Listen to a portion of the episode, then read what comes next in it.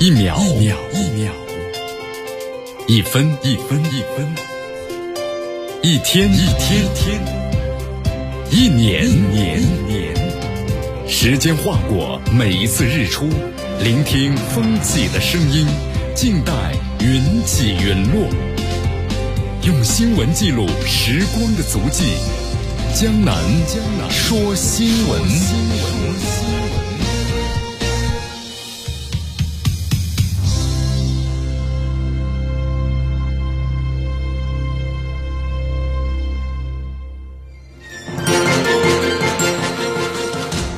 这里是江南为大家所带来的江南说新闻，继续锁定 FM 九十五点七绵阳广播电视台新闻广播。首先，我们来关注一下今天的天气情况。最高温度啊持续下降，二十六度，最低温度呢来到了二十三度。今天的微风是一级，空气指数呢不错，优二十。因为今天下雨啊，所以说这个冷热适宜感觉呢非常的舒适。今天整体天气情况呢是阴。我们来关注一下今天江南说新闻的主要节目内容。首先呢，我们一起进入的是新闻早早报。新闻早早报，早听早知道。西伯利亚都热到三十度了，全球极端的天气呢常态化。那么我们到底该怎么办呢？驻美大使秦刚会见了美中贸易会的会长。那么中国对外开放的大门会越来越大。我国呢驻英国大使馆公开回应了涉华诋毁的报道，这是对十四亿多的中国人民的公然的侮辱。今天的今日话题将能和咱们收机前的听众朋友们谈谈，这是今年美国最大的战略的溃败，没有之一。什么战略溃败呢？当然是阿富汗。好，大话题，中超联赛继续进行。以上就是今天江南说新闻的主要节目内容。接下来呢，我们就一起进入新闻早早报。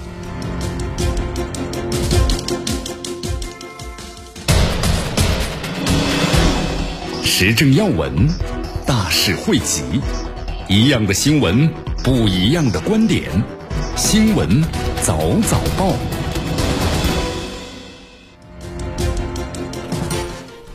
新闻早早报，早听早知道。下时间呢，欢迎大家继续锁定和关注江南呢为大家所带来的绵阳广播电视台 FM 九十六点七新闻广播。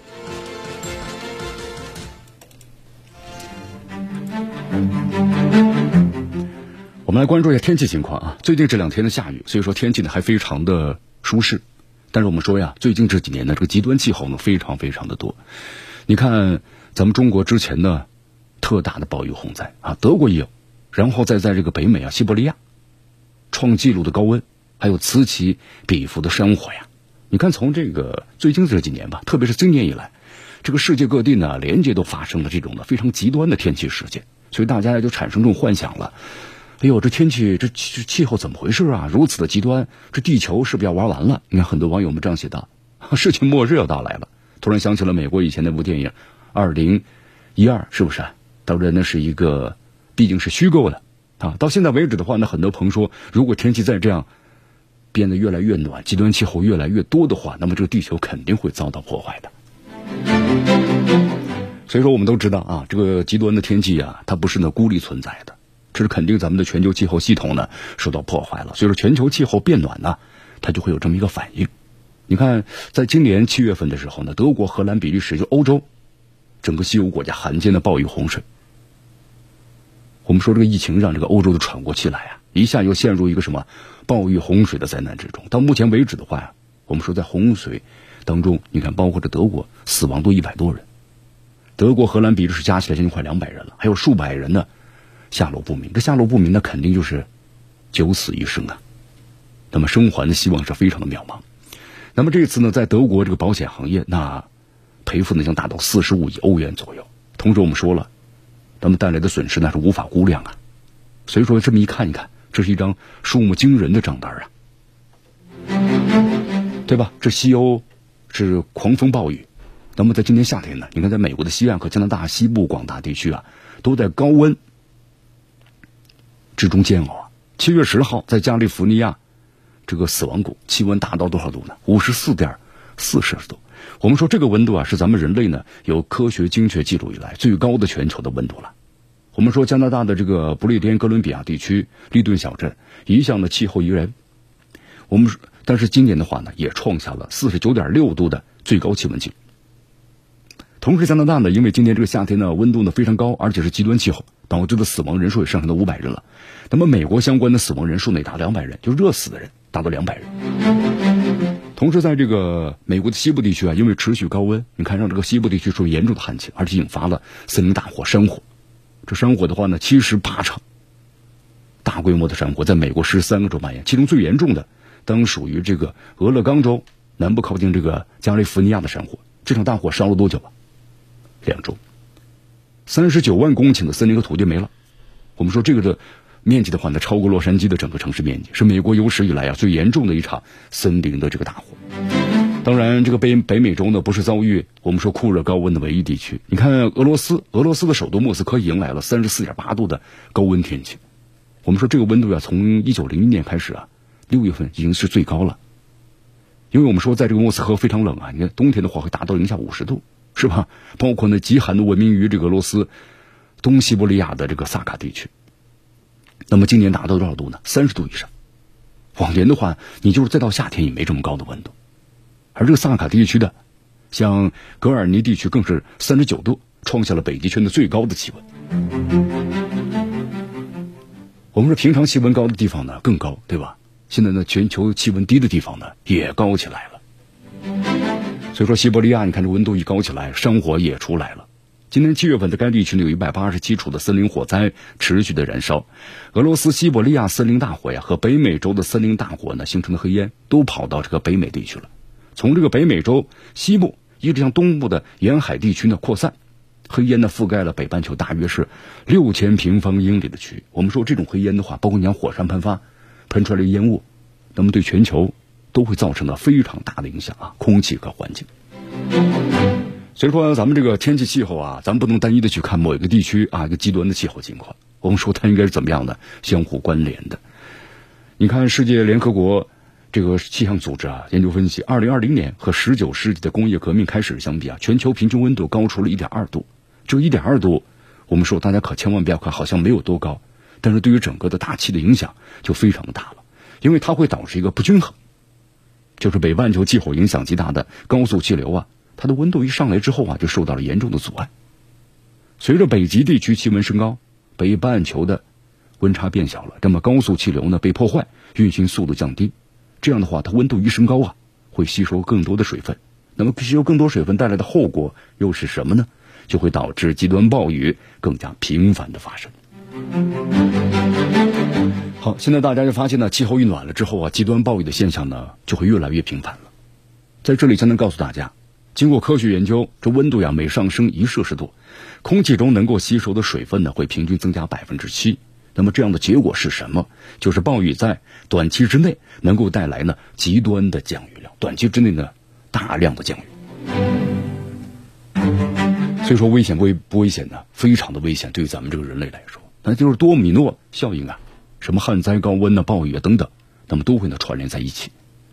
你看，我们说，虽然气候专家们早就在之前的话呢指出，如果这全球气候的温度升高，那么带来的危机对咱们的地球啊，那么是危害非常大的。比如说频繁的风暴啊、洪水啊，或者是酷热呀、极端天气。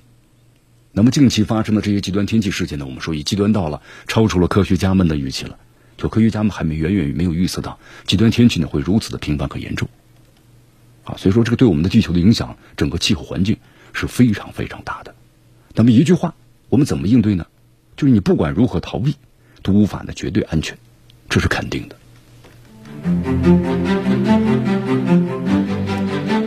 好，所以说咱们现在啊，你看江南呢，通过近一期的，不管是从这个国外，咱们国内，对吧？这个暴雨，还有这个全球气温变暖这个事实，我们说全球的话呢，都在广泛的关注。那么，对于这样的极端气候对我们地球带来的毁灭性的这样的破坏，咱们是无论如何呢都不能够逃避的。因为你越逃避的话呢，你无法保证绝对的安全。你看，就有一句话这么说的：无论我们如何感觉呢置身事外，其实我们都身处其中的。就像美国的这个抗击新冠疫情一样，对吧？你就是自己呢在自欺欺人，那你都是置身于其中的。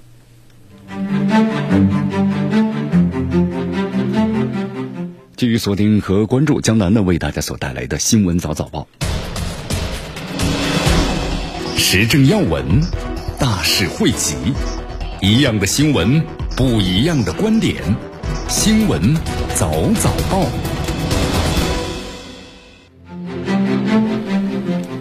欢迎大家继续回到江南呢为大家所带来的新闻早早报。新闻早早报，早听早知道。所以说，全球气候啊，需要咱们全人类的共同来努力，所以咱们也成立了这个世界气候呢这么一个协会。但你看，在此之前的话呢，美国呃当时还是特朗普任期嘛，就退出了，这是一个非常不负责任的做法。那么，这个美国作为我们说全球唯一的超级大国呀，应该是联合呢其他的国家，我们来共同来应对全球气候的变化。但这个关键的时刻，你看这美国居然退出了，所以遭到呢世界其他国家一致的唾弃啊。那么现在呢重新加入了，但是我们说这美国呀声望呢受到极大的影响。你看，我们说中国和美国呢是世界。呃，最大的两个这个经济实体，那么中国和美国如果要携起手来，那么共同发展的话，我们说中国好，美国好，世界呢会更好啊。但是美国呢不这么想，他总害怕中国去超越他啊。我们说这是跟每个国家的历史和文化有点不太一样的。你看这美国呀，以前呢是一个殖民地，后来经过这独立战争之后呢，独立了，独立之后啊，在经济发展起来之后呢，就开始了不断的扩张，这资本的扩张嘛，这资本主义典型的特征嘛。所以他呢非常怕别人呢超越他，那超越他之后呢，可能要把他怎么样呢，就会消亡掉。所以说这美国呀，它是有这样的一种思维。那么当中国在不断和平崛起的时候呢，他对中国呢不断的进行这个打压。但是我们说现在全球经济呢都是一体化了，对吧？你中有我，我中有你，多边贸易。这特朗普为什么要实行这个单边贸易呢？单边贸易才能够对任一个不屈服于他的国家才能够尽好的、更好的进行压制。那么多边贸易的不就不行了？对吧？多边贸易的话，你可能要自损还要八千呢，就这个意思。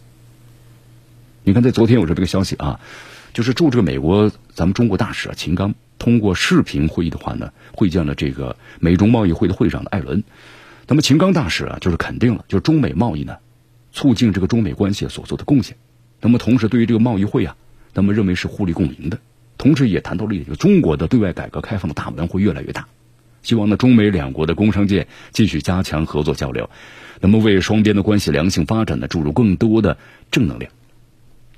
那么同时，这不艾伦也代表的美中贸易会，包括其他会员企业啊，也欢迎秦刚大使来美旅行，表示一个稳定的美中关系啊，对两国的商界非常重要。同时，委员贸委会呢，愿意就此做出这个努力，继续推进啊中美的友好交流，开展的互利合作。对啊，你看这美方呢，我们说话说的都挺漂亮的啊，但是希望美方呢不要像你们的特点一样给大家，那就是说一套做一套。同有一点给他了，我们中国改革开放大门会越来越宽。你看，当中美发生贸易摩擦的时候，你看有一些网友我们现在看到一些意见嘛，就是咱们中国呢就不理这美国了，不和美国做生意了，啊，这样是不可能的。你看，咱们中国这个华为集团的 CEO 对吧，任正非他也说过了。啊，他说过这么一句话，他说我不恨这个美国人民，对吧？因为这些事只是一小撮的政客他们捣弄出来的。那么对于中国和美国呢，我们说世界两大这个经济实体在经贸合作方面应该是越来越紧密，这才是我们所期望的。所以说，咱们中国改革开放的大门在以后是越来越宽，咱们中国未来发展的道路也会越走越宽。当然，现在在美国，你看一小撮这个政客的指引之下，是吧？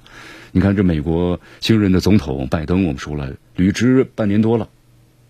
那么，对于美国国内的矛盾呢，无法弥合。那弥合不能弥合怎么办呢？那就还采用老方法嘛，把矛头呢指向中国啊。这样的话，美国的这个党争怎么样呢？就有个共同的对象了，那就是中国。你看，双方是你来我往，在美国这个党争，民主党和共和党啊。但是对对外的话，对待中国那态度是一致的。所以说，只能这样去转移矛盾。但是我们是这样做的话。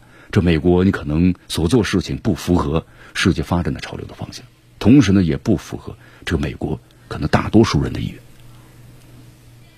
那么现在美国呢，我们说联络他的盟友，对中国呢不断的是抹黑和攻击。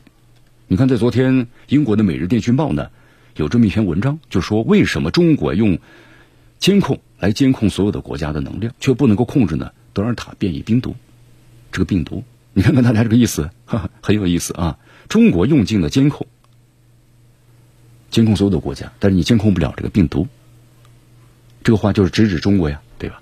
你看，我们都知道这美国这个监控门的事件，从这个上从这个一几年啊斯诺登到现在，那么公公开呃被被这个曝光之后，那监控整个的欧洲的，包括他所有盟友们的这领导人，啊，这领欧洲领导人是大为生气。那现在这个英国呢，反而怎么样呢？指向了中国，你有任何的证据吗？没有任何的证据，就是不断的炒作呀。你看这《每日电讯报》呢，我们说了，假借报道这个德尔塔变异病毒，又把中国的情况带进去啊，用抗疫话题进行政治炒作，公然指责中国是监控国家，同时断言中国的政治制度呀不可能控制住新病毒的蔓延，更对中国进行了很多的一些呢，我们说恶意的污蔑。这种做法，我们说跟有道德的。记者相比的话，完全就违背了。同时呢，我们还凸显了记者本人呢对中国现实的无知，还有就对中国人民的偏见和仇视，非常的深刻。我们中国那对待新冠疫情的这个控制是非常的认真的，而且呢，采取了高效的措施，控制住了疫情的蔓延。你看，从去年以来嘛，到现在，我们中国是做的最好的，坚持人民至上，生命至上。同时，在去年的一月十二号，向国际社会啊分享了新冠病毒的基因序列。那么之后呢，有一个多月的时间，就遏制住了武汉的疫情蔓延。用两个月的时间呢，把本土的每日新增的病例降低到个位数。用三个月的时间，我们就取得了武汉的和湖北的保卫战的成果。那你英国做到了吗？英国的首相约翰逊最后呢还得了新冠病毒。所以说啊，我们说作为一个记者的话呀，职业道德都沦丧到呢歪曲事实的地步。那你写的东西还有什么可信的呢？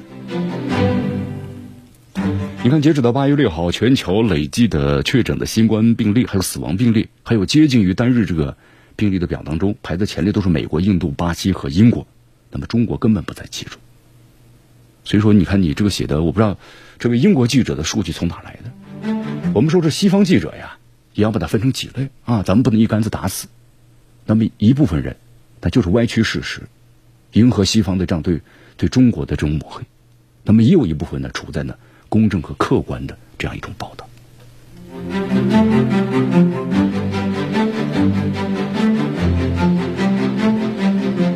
好，那么对于这封信公公开信啊，咱们中国呢驻英国的使团啊发出了呼吁，就是呼吁呢《每日电讯报》拿出勇气，践行新闻媒体啊公正客观的职业操守，履行的社会责任。不要辜负他一百六十多年前创刊时许你许下的承诺，永远保持新闻的高质量。好，我们说这位记者的言行啊，阻碍了英国民众和国际社会呢。你看，我们说一国外这些民众啊，他也要通过这媒体去了解中国。那么，如果要是大多数都属于这样的记者，去歪曲事实报道的话，那必然会给他们对中国的印象呢，就有所什么呢？有所这个改变，或留下了一个负面的影响。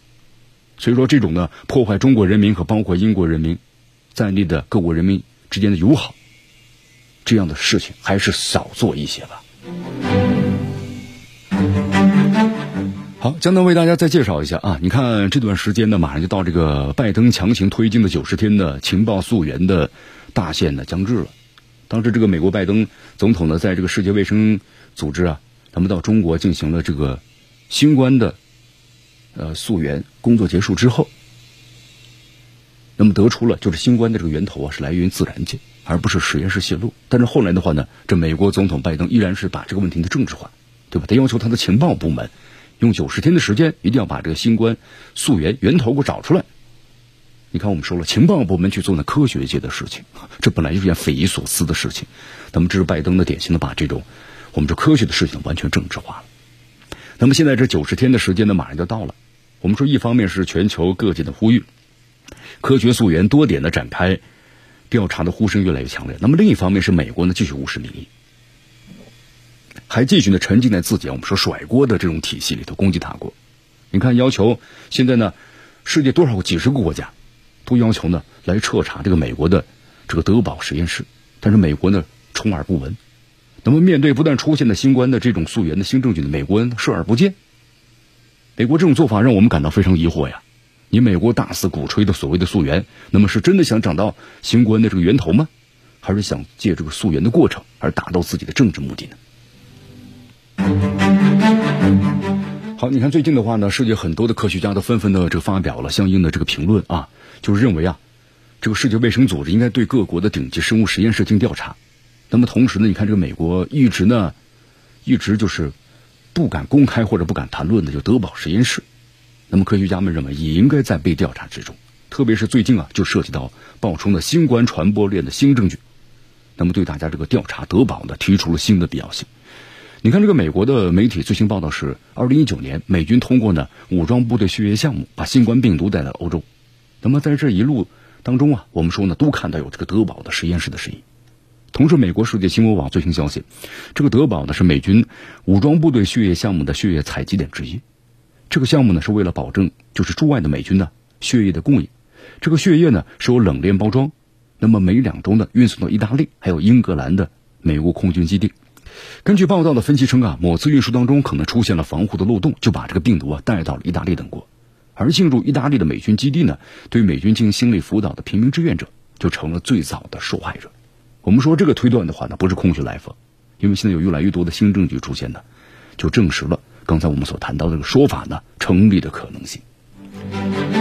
你看，在这个一九年九月份呢，就是意大利出现了疑似这个感染的病例。那么，英国《镜报》和美国的《华盛顿邮报》呢，此前也报道过，就是意大利和荷兰两个实验室啊，在少量的对新冠疫情爆发之前采集的血样的样本进行了重新的检测，结果发现了通常在新冠病毒感染体内才出现的抗体。那么，最早采集在时间呢是二零一九年的十月份，也就是在二零一九年十月份，那么在欧洲呢已经出现了新冠病毒。所以说，你看看从这个病毒传播所需要的条件分析，德宝实验室的违规操作，还有这个血液采样，还有三天的内的冷链运输，那么这些呢，我们都是实现呢病毒呢一个客观上传播的可能性。那么，如果刚才我们所谈到这些证据链都成立的话，一条新冠病毒通过美军的血液项目由德宝进入欧洲的时间包括的传播线就出来了。那么进一步的结论就是需要大量的主流科学机构啊来调查和研究。那么同时，我们说身处这个证据链的核心位置的德宝实验室，必须接受客观调查，也是必须迈出的一步。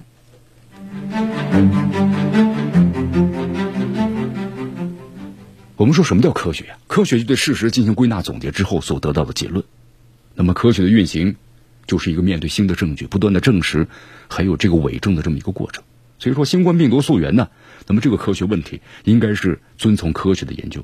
那么，如果美国你一直主导这种阴谋论、甩锅论，那么新的证据或者新的发现继续被美国政客呢带有政治目的的去忽视，配合国际调查拒绝，那么溯源之路的话，我们说只会呢偏离科学轨道，离真相越走越远，也必然会有越来越多的人受到伤害的。好，继续锁定和关注江南呢为大家所带来的新闻早早报。时政要闻，大事汇集，一样的新闻，不一样的观点。新闻早早报，新闻早早报，早听早知道。一下时间呢，欢迎大家继续锁定和关注江南为大家所带来的绵阳广播电视台 FM 九十六点七新闻广播。好，我们说这个美国呀，它的国内的话呢，必须要想一个战略敌人，假想的战略敌人。就在和平时期的话，也要这么去做，否则这美国国内我们说呀，这个政治割裂啊，它会继续下去的。你看，在这个美国的话呢，不管是他的民主党还是他共和党，这两党啊，他们的势力呢很均衡。你看，包括在这个去年美国的总统大选就是这样，对吧？一亿多人投票，那你不管是个拜登还是特朗普，其实双方的支持者啊，各一半一半左右，都是七八千万，就这么多人。双方呢，我们说势力相当，那么这种情况呢，就对国家是非常不好的。因为他很割裂，当一方的愿望得到没有得到满足的时候呢，他就呼吁他的民众们，那么起来对抗的另一方。那么对于国家来说呢，这就是一种什么呢？无法弥合的矛盾。那么对拜登上任之后啊，他没办法弥合这个美国民主党和共和党这些矛盾，所以说呢，继续把他假想敌那么树立起来，那么继续采取攻击。因为在这一点上，对外啊，共和党和民主党的永远都是一致。所以他的盟友们呢，也是按照这个美国的要求，不断的对什么？你比如说俄罗斯。或对中国，对吧？污蔑、抹黑。你看最近这话呢，英国又对这个俄罗斯发出了警告，干什么呀？要对这个俄罗斯啊，又要吊销俄罗斯记者的签证，或者吊销他们的记者的资格。我们说这本来都是自由的一些事情，但是你现在这个英国呀，就采取了这样一种政治的方式来进行管理。那么在昨天呢，俄罗斯外交部扎哈罗娃就发言，向英国发出了警告，就如果你再这么做的话，那么俄方将会采取呢反制的措施。你看，在昨天这个扎哈罗娃接受俄罗斯电视台采访的时候，他说了，如果要是英国在采取呢取消俄罗斯记者的签证或者吊销呢其记者的资格，我们将采取呢反制的措施，这将是对等的、对应的和相同的措施。你看，我们说之前的话啊，白俄罗斯总统卢卡申科嘛，卢卡申科在这个明斯克出席呢与总统对话大型新闻发布会，当时英国这个广播公司啊，就是 BBC 驻莫斯科的记者呢萨拉，当天向这个卢卡申科就提出了。啊，和这个白罗斯在二零二零年发生抗议活动，那么总统合法性的相关的问题，那么同时也问到了，就是俄方呢日前决定的不延长萨拉的签证，是不是和他呢向这个卢卡申科提出上述的问题有关系？那么扎哈罗娃表示，二者之间毫无关系。他接着说，这种说法呢极其荒谬，是无稽之谈。这个扎哈罗娃呀，还在社交媒体上呢谈到了，他说，早在二零一九年夏天的时候，一名俄罗斯机构的。这新闻记者呀和他的家人不得不离开英国，因为他们的签证没有能够顺利延期，也没有得到任何的解释。那么随后呢，俄罗斯还准备派遣其他的记者替代，但英方呢拒绝向记者发放签证。扎哈罗娃就说了，那么俄罗斯这次决定啊不延长萨拉的签证，那么是对呢英国歧视俄罗斯媒体行为的对等报复性措施，那么与任何呢侵犯言论自由的行为是没关的，就是你们这么做，那我就对等的制裁你，就是这样。我们说，关于这个，一个是白俄罗斯的问题，还有乌克兰的问题。那么，这西方国家呀，对这个俄罗斯的话也是无所不用其极啊，各方面进行这个制裁，对吧？但我们说，俄罗斯呢，也是一个强人呐，哈，是一个战斗民族呀。那你来了，那我就给你接着吧。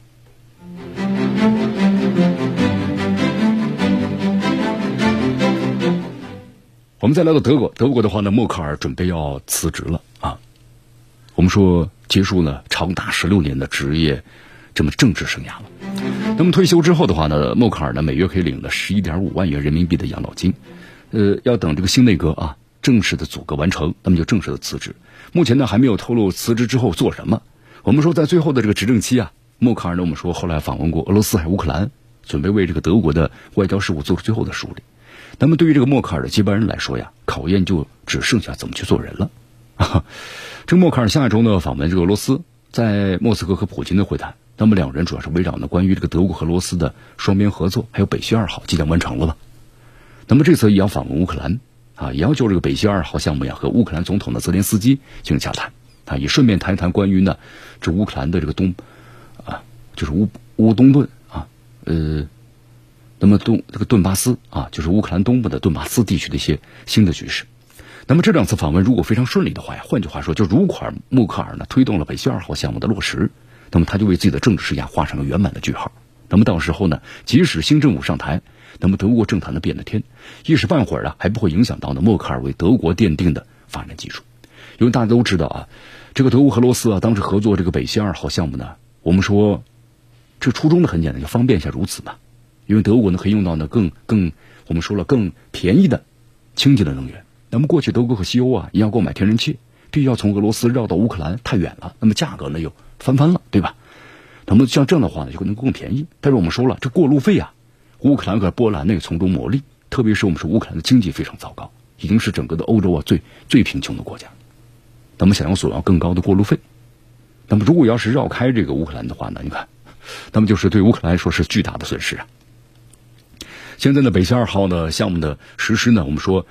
慢慢的，由一个商业项目变成什么呢？政治的阴谋了，对吧？乌克兰和波兰呢，呃，不断的想要一笔呢可观的过境费。那么特朗普政府呢，也想替代俄罗斯，他希望呢，这欧洲啊不应该在能源方面依赖于俄罗斯，而是怎么样的购买这美国的天然气，就是包揽整个的欧洲的天然气的市场。那美国呢这么做，它都是为了生意啊。但是呢，我们说常常的对外宣称，这美国呢，他认为俄罗斯会利用能能源侵略这个乌克兰。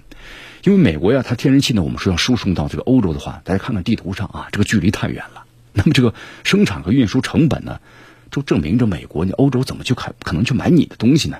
对吧？或者天然气你把管道呢铺过来都不可能的事情。所以说，美国就把这个什么呀，你俄罗斯向这个欧洲啊输送能源，那你是作为一种武器在侵略别人。好，拜登上任之后的话呢，我们说依然对北溪二号实行了制裁啊，他公开和默克尔呢吵翻了。但是我们说在今年的话呢，俄美和美欧关系都发生了变化。所以今年五月份呢，你看这个美国白宫突然宣布取消了相关制裁。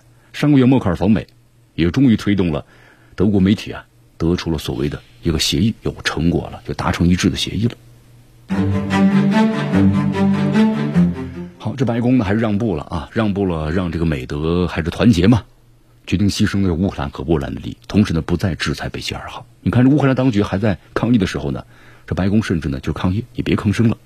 你看，相关的专家指出啊，这默克尔为了长期利益，暂时做出让步，已经算是赢了。那么现在的情况是呢，一方面，德美发布的相关于涉俄的言论呢是错误的，引起了俄方的不满。那么俄罗斯输送天然气量可能会减少，他们一减少的话，会导致的欧洲天然气价格呢飙升。那么这个德国和俄罗斯的关系可能还需要慢慢的调节。那么另一方面呢，我们说像乌克兰这样啊，在大国竞争当中啊合作中牺牲的，那么这样的小国可能还在等待着这个安抚。那默克尔呢这次去俄罗斯，包括呢还要去这个乌克兰，那么就是为了这两件事去的。倘若这个我们说了，假如啊这默克尔和普京的会谈很顺利，德国俄罗斯合作皆大欢喜，那么默克尔我们说了就功成圆满。好，那么留给他接班人的只剩下的就是做人了啊！这个说法是来自于德国政坛的政治洁癖。我们说德国社会啊严谨著称，就讲诚信啊，非常讨厌这个贪腐。所以说对政治人物的考验呢，关键就是做官先做人 哈。你看这个默克尔的执政党总理候选人就拉舍特，拉舍特呢因为在洪灾期间呢，就是和这个州长呢谈笑风生，就引发了公众的不满，支持率呢明显下降了。那么，在今年上半年的，德国绿党的这个当红的候选人呢，贝尔伯克，因为呢简化、美化简历，结果怎么样呢？这是作为一个丑闻一曝光之后啊，也是呢声誉一落千丈。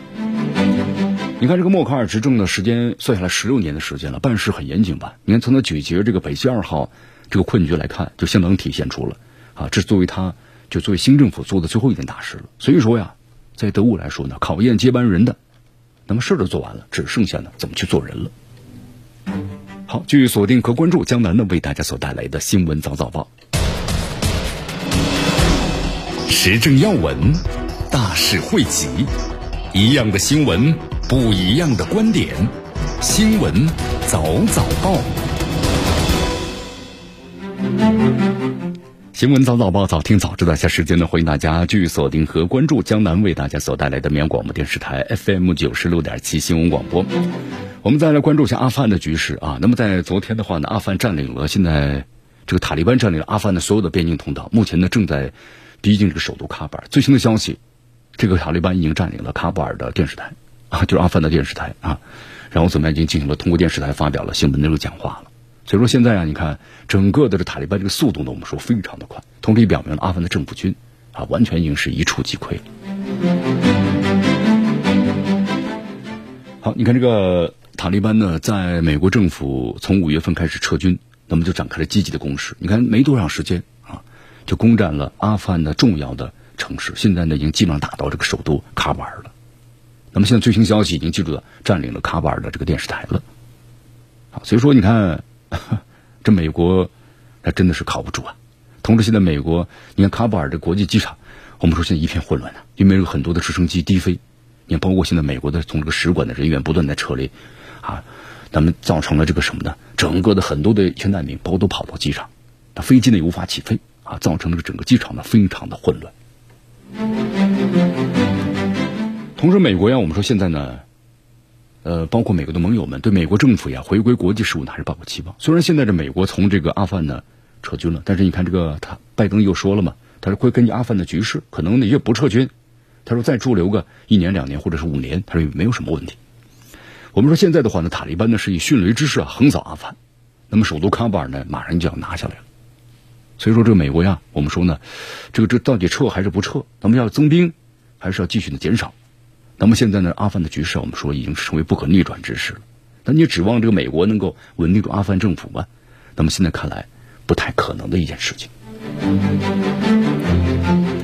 好，所以说阿富汗局势的突然崩溃啊，再次提醒大家，当这个欧洲呢把决策。就是外包给华盛顿的时候会发生什么？你看，是欧美之间的分裂啊，就是美国的盟友，包括呢英国和德国。那么，对于当时这个美国政府呀突然撤军的方式感到挺愤怒的，因为这美国在制造呢既定的事实。因为这样做，那么作为这个欧洲国家来说呀，认为呢他们就美国这么做会损害欧洲的利益。白宫呢会因为呢不和盟友协商，以及呢继续采用呢前任政府的外交策略而受到一些这个打击。那目前的话，我们说这个阿富汗的塔利班呢，已经再夺这个重镇了喀布尔，已经四面被合围了，很多的地方已经被占领了。你看，美国使馆呢也在紧急的撤离。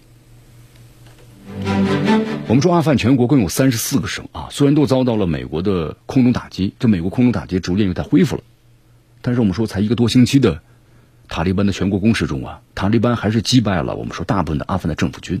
阿富汗的总统的加尼，我们说现在呢也陷入一种的非常孤立无援的境地之中了。你看这个阿富汗的这个政府军的人数挺多，将近有几十万人，比这个塔利班的人数还多。但为什么没有战斗力呢？我们说他这个战斗战斗力的话呀，那取决于什么呢？一个钱和粮的问题。同时，这些有三十万人，但是呢，并不是归阿富汗的政府总统加尼呢他来指挥的，可能归属他指挥的就只有几万人。那么剩下就是什么呢？在各个省的所分布的军阀，那么这些军阀的话，就是你要给枪、给粮，对吧？给钱，然后才能够打仗。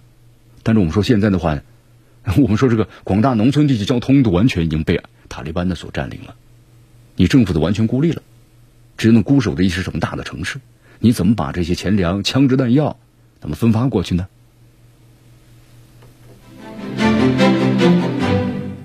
阿富汗的总统加尼在昨天对全国呢发表讲话，他表示，尽管呢塔利班在加强攻打城市的力度，但是阿富汗政府呢一定会竭尽全力维持呢国家的稳定。那么当前的首要目标是动员阿富汗的政府军呢应对危机。我们说现在呀，在整个的阿富汗呢，我们说这个战争只要一起的话呢，那么受到伤害最大的还是这个老百姓。你战火一起的话，老百姓那你怎么样呢？只能够走啊，流离失所啊。我们说这个。塔利班呢发表了言论嘛？那么稳定当地的经济，占领区稳定当地的经济，那么尽快的恢复呢生产和工作。那么同时在这种攻势之下呀，你看这个塔利，我们说塔利班还是非常奏效的这样一种方式。